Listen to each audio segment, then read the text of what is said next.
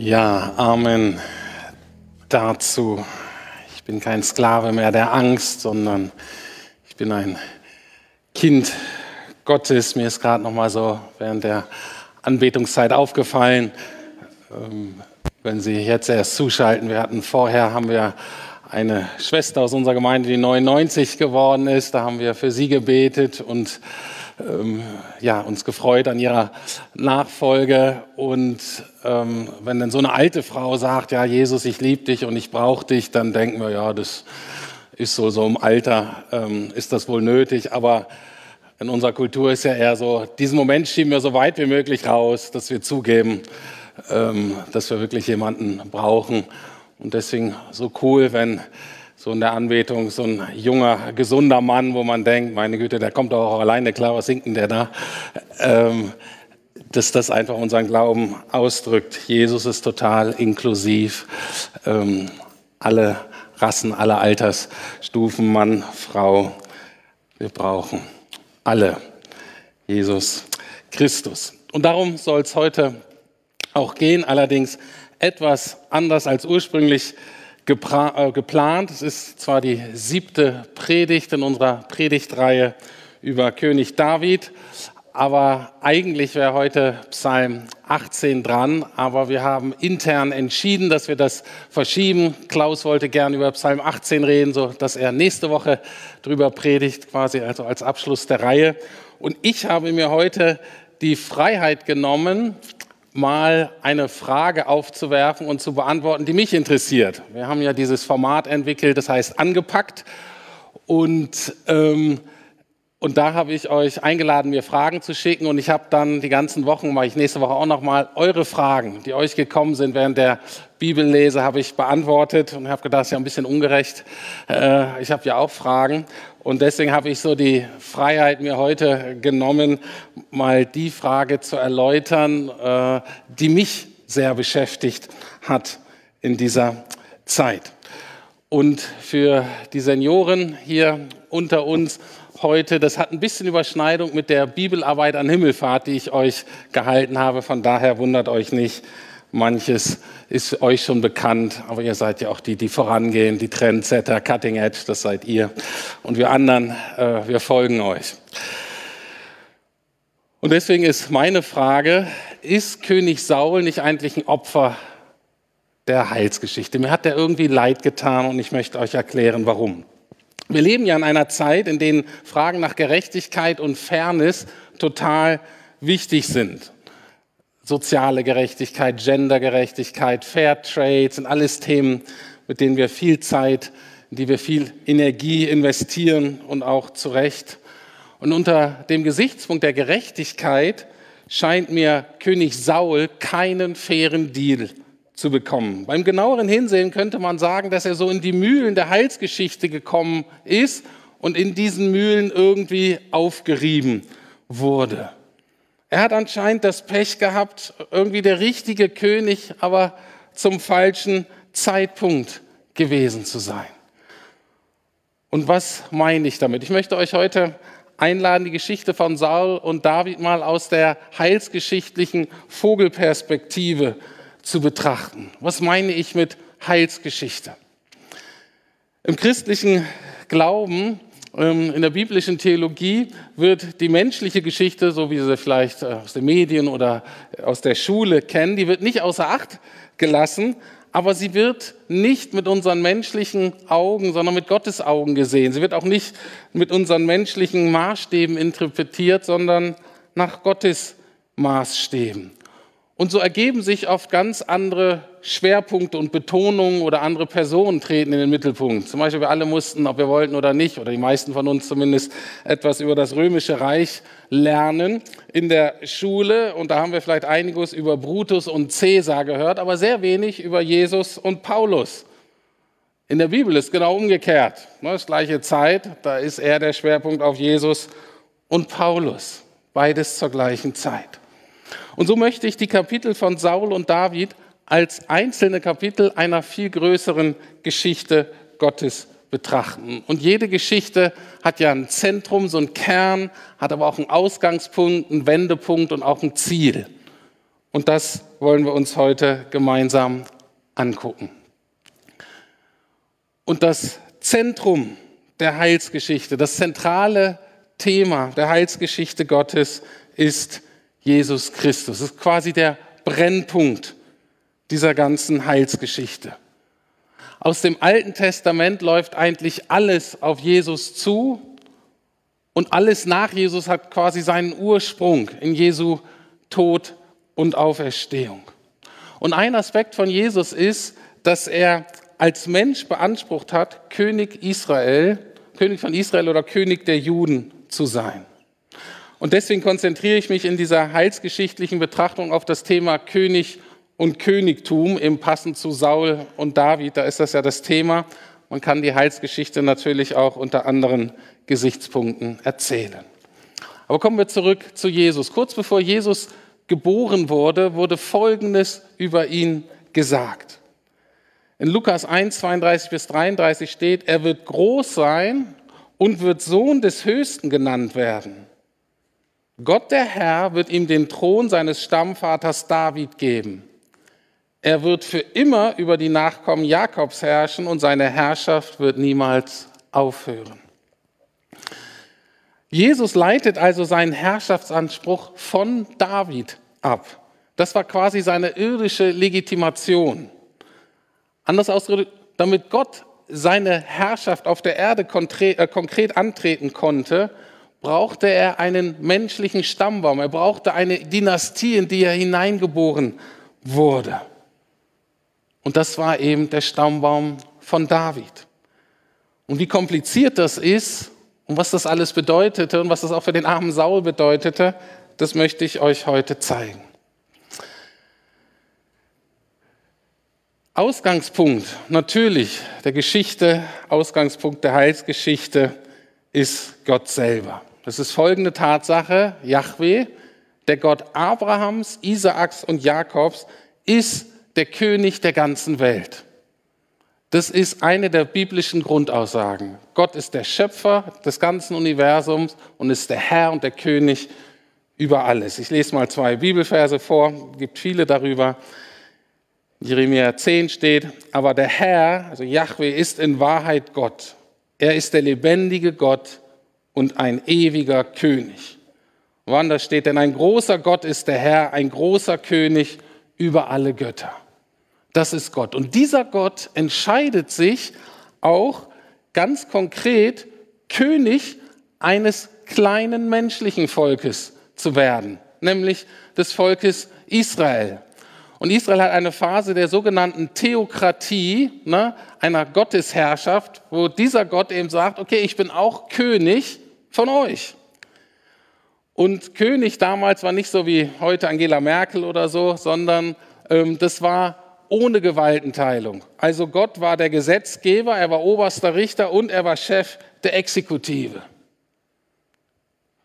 Er sagt es einmal so, und ich werde in eurer Mitte leben und werde euer Gott sein und ihr werdet mein Volk sein. Also Gott entscheidet sich nochmal ganz konkret, nicht nur allgemein für alle, sondern ganz konkret König eines Volkes zu werden. Und das ist völlig klar, wenn Gott dabei ist, dann hat er auch das Sagen, dann ist er auch König. Wer könnte auch sonst neben ihm sagen, mal zu Gott, das machst du ja ganz nett, ähm, aber ähm, ich bin auch nicht schlecht, äh, rück doch mal ein Stück zur Seite, vielleicht können wir uns das teilen. Oder ich übernehme mal kurz. Schwierig. Und dennoch lesen wir im fünften Buch Mose, also zur Zeit von Moses noch, von einem Gesetz, das über einen menschlichen König handelt. Die Weisheit, Souveränität und Genialität Gottes wird dadurch sichtbar, dass Gott das schon vorher mit bedacht hat, weil er wusste, er muss ja bei Jesus landen, der wird König und das muss er irgendwie vorbereiten. Das heißt, in einer Zeit, in der seine Herrschaft, seine Theokratie völlig unumstritten ist. Mose und Josa war undenkbar, dass da irgendwie, dass sie sich als Könige des Volkes hätten ausspielen können. In dieser Zeit erlässt Gott schon ein Gesetz.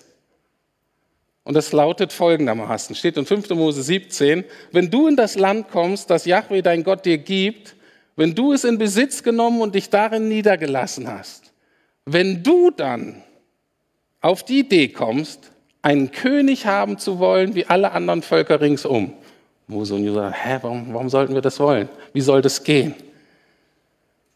Dann sollst du nur den König über dich setzen, den Yahweh, dein Gott, auswählt. Und dann wird eben geregelt, wie man das, was man dabei beachten soll.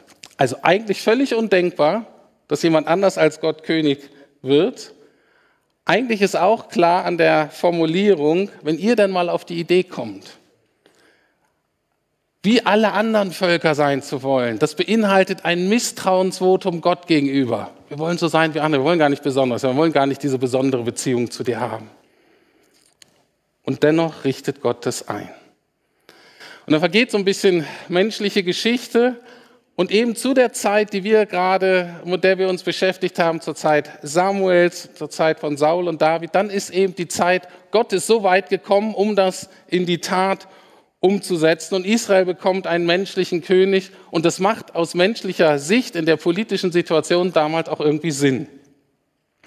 Wir lesen 1 Samuel 8, da kamen alle Ältesten Israels bei Samuel in Rama zusammen. Sie sagten zu ihm, du bist alt geworden und deine Söhne folgen nicht deinem Beispiel.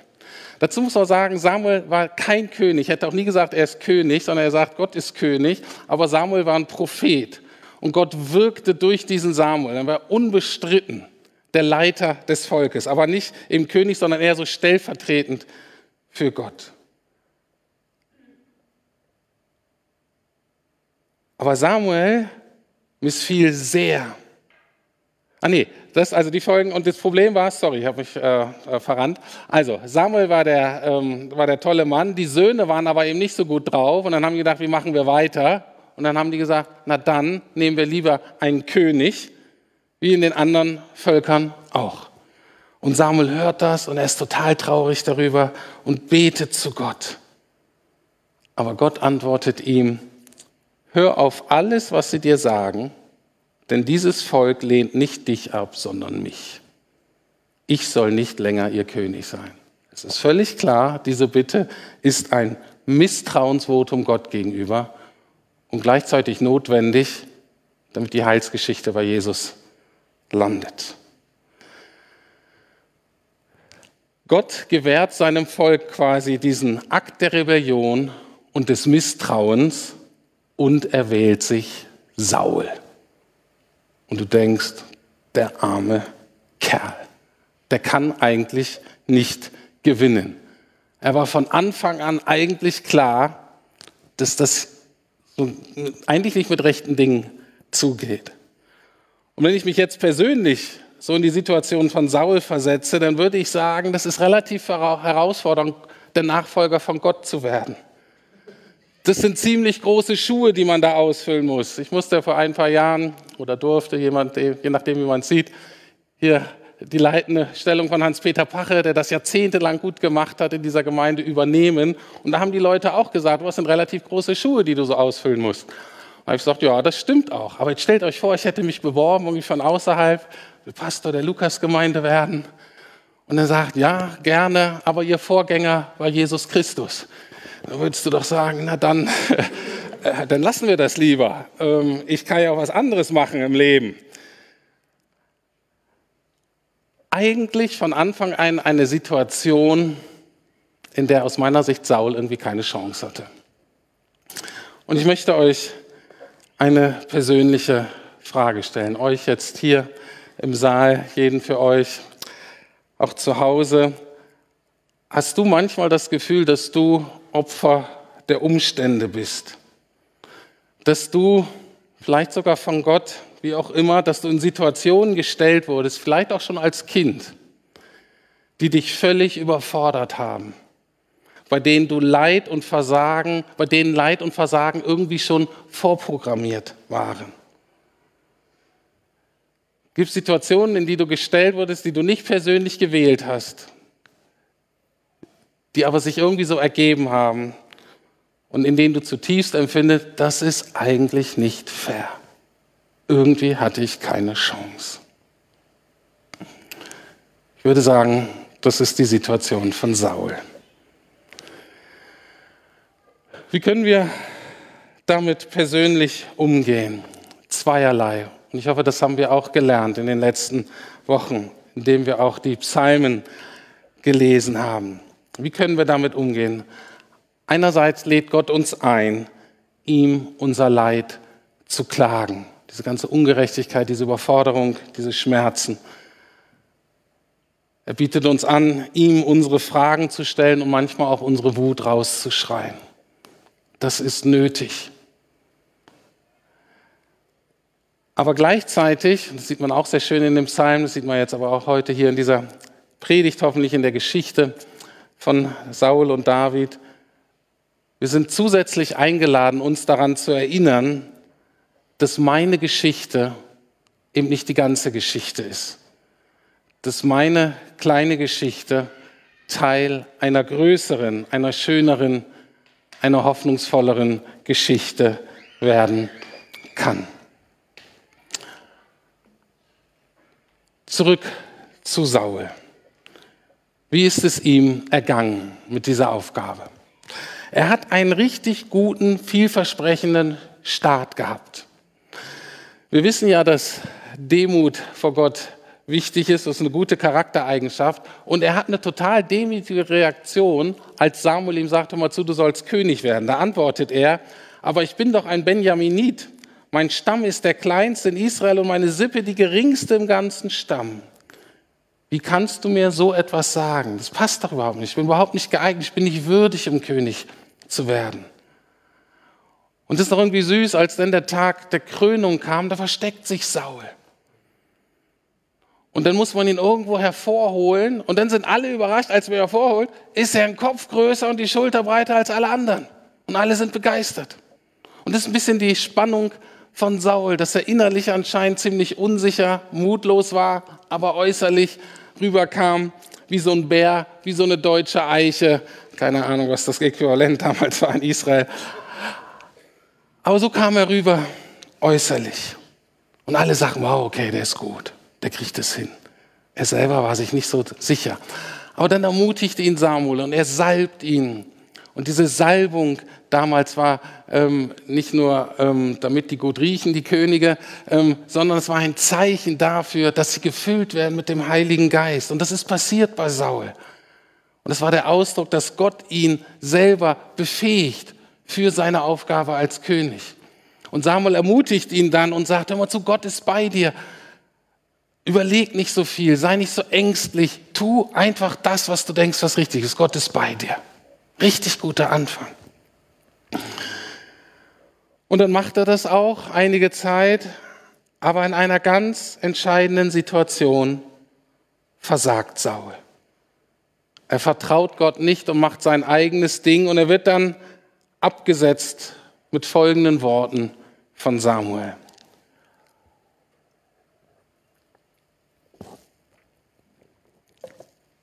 Saul, das war sehr dumm von dir.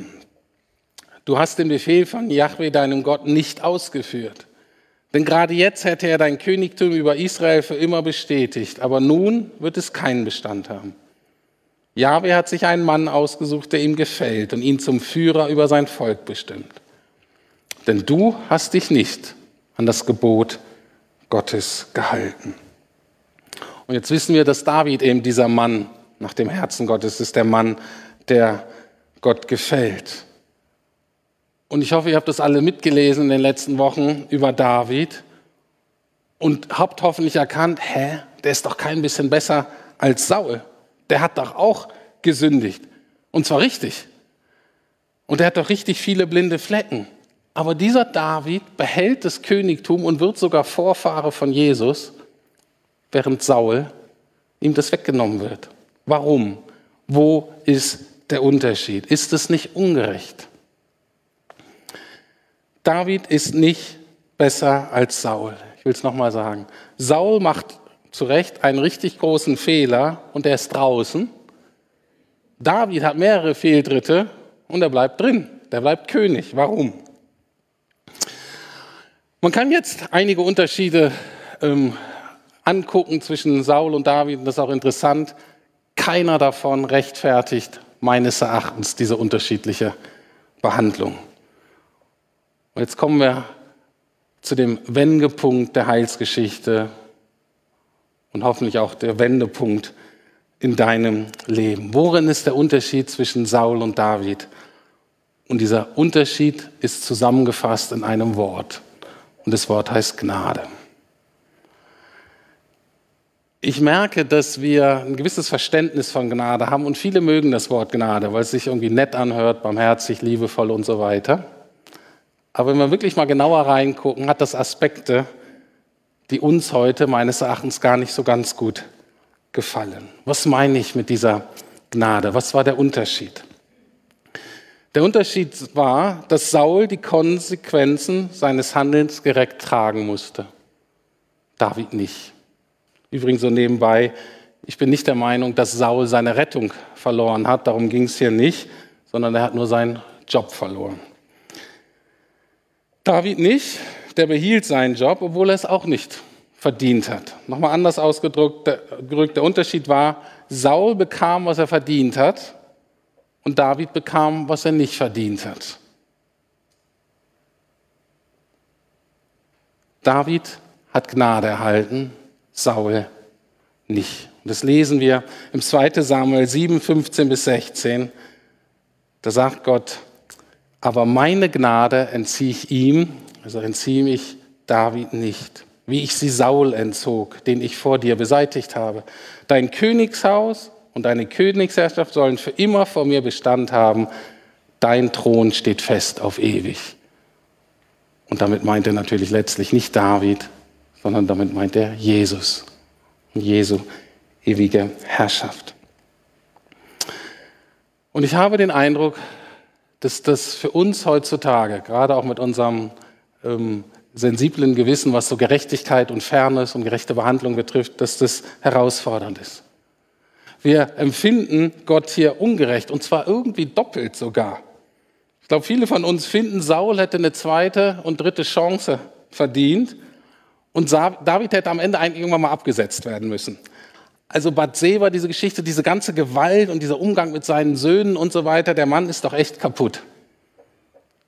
Warum hält Gott an dem fest? Der arme Saul, der hätte irgendwie noch eine Chance verdient. Also wenn Gnade, dann eigentlich doch eher Saul, vielleicht noch eher als David. Das sind so die Dinge, die mir gekommen sind, die mir aufgefallen sind. Und ich wurde wieder konfrontiert mit Gottes Heilsgeschichte, mit einigen Grundprinzipien von Gottes Heilsgeschichte, die meines Erachtens hieran deutlich werden. Und an diesen Grundprinzipien, die ich gleich nennen werde, darauf können wir einerseits mit Ärger und Ablehnung reagieren oder mit Demut, Vertrauen und Anbetung. Und ich glaube, es gibt nicht viel dazwischen. Viele Christen, die ich kennengelernt habe, die würden das nicht so äußern, trauen sich irgendwie nicht, dass sie eigentlich Gottes Wege nicht so wirklich mögen, eigentlich ein bisschen ärgerlich sind. Aber sie lassen das nicht so richtig raus, aber sie kommen auch nie rein eigentlich in den Leben des echten Vertrauens, der Hingabe, der Freude.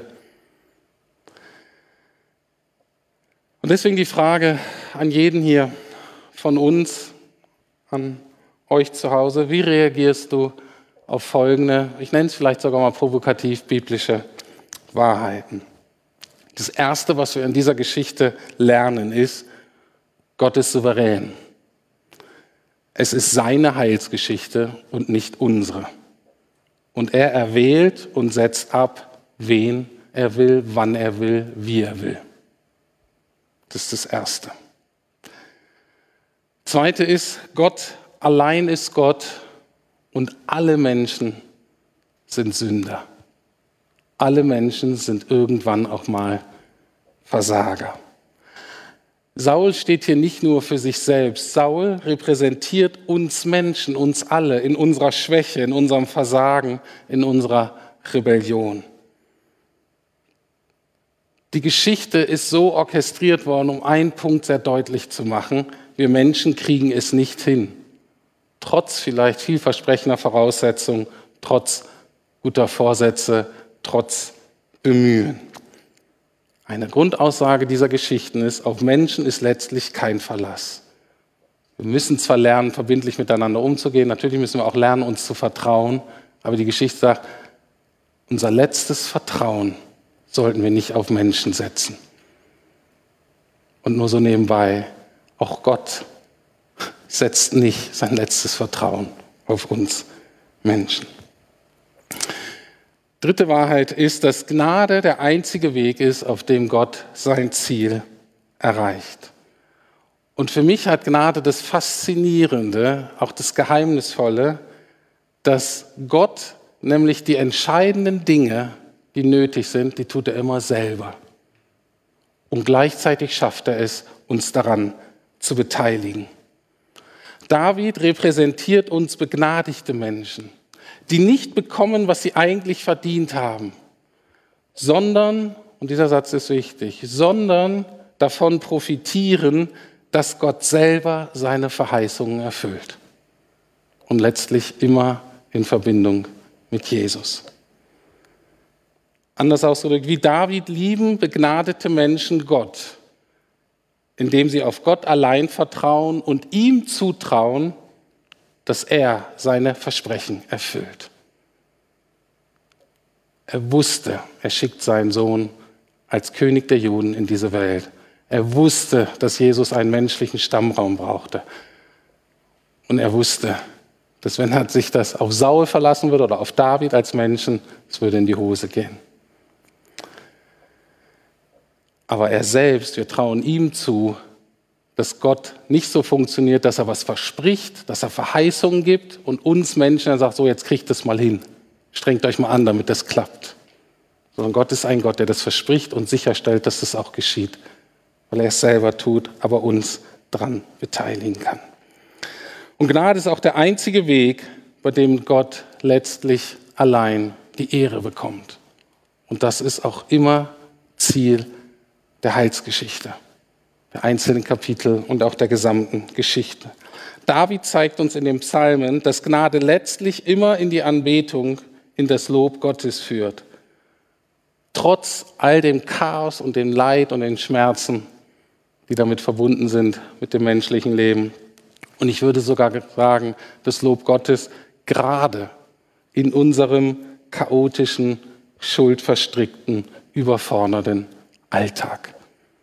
David macht uns vor, dass wir nicht erst dann anfangen, Gott zu loben, wenn sich alles geregelt hat, wenn alles gut läuft. Und sagen, oh jetzt, sondern David macht uns vor, dass mitten im ganzen Chaos, mitten in dem Schmerz, mitten in der Verzweiflung, dass er da schafft, auf Gott zu gucken und sagen, dir vertraue ich und du bist gut und dich lobe ich.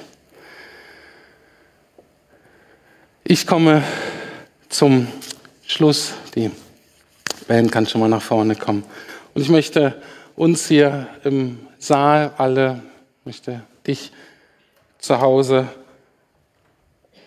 fragen. Und dieser Frage möchte ich abschließen. Wo ist dein Platz in der Heilsgeschichte Gottes? Als Jesus anfang, fing, rumzugehen und zu lehren, ähm, beschreibt Markus, dass er mit folgender Botschaft anfing. Er sagte, die Zeit ist gekommen, das Reich Gottes, also die Königsherrschaft Gottes ist nahe, kehrt um und glaubt dieser guten Botschaft. Wir haben keine Wahl. Die ersten Kapitel unserer Lebensgeschichte lesen sich alle wie bei Saul. Wir haben nur alle ein persönliches Thema, aber im Grunde oder ein bisschen persönliche Variation. Aber im Grunde lesen die sich alle, für uns alle, wie die Geschichte Sauls. Aber durch Gottes Gnade kann sie, wie bei David, der nicht besser ist, aber er kann durch Gottes Gnade, wie bei David, münden und aufgehen in die Geschichte von Jesus. Indem wir unser Leben unter die gute Herrschaft von Davids Nachfahren stellen. Unter die gute Herrschaft von König Jesus stellen, indem wir unsere eigene Unheilgeschichte verlassen und unseren Platz einnehmen in Gottes Heilsgeschichte, indem wir beten, nicht mehr mein Wille, sondern dein Wille geschehe. Jesus ist das Zentrum, der Anfang und das Ende dieser wunderbaren Geschichte. Und das ist auch richtig gut so. Und wir sind alle eingeladen, uns in diese gute Geschichte einzuklinken. Amen.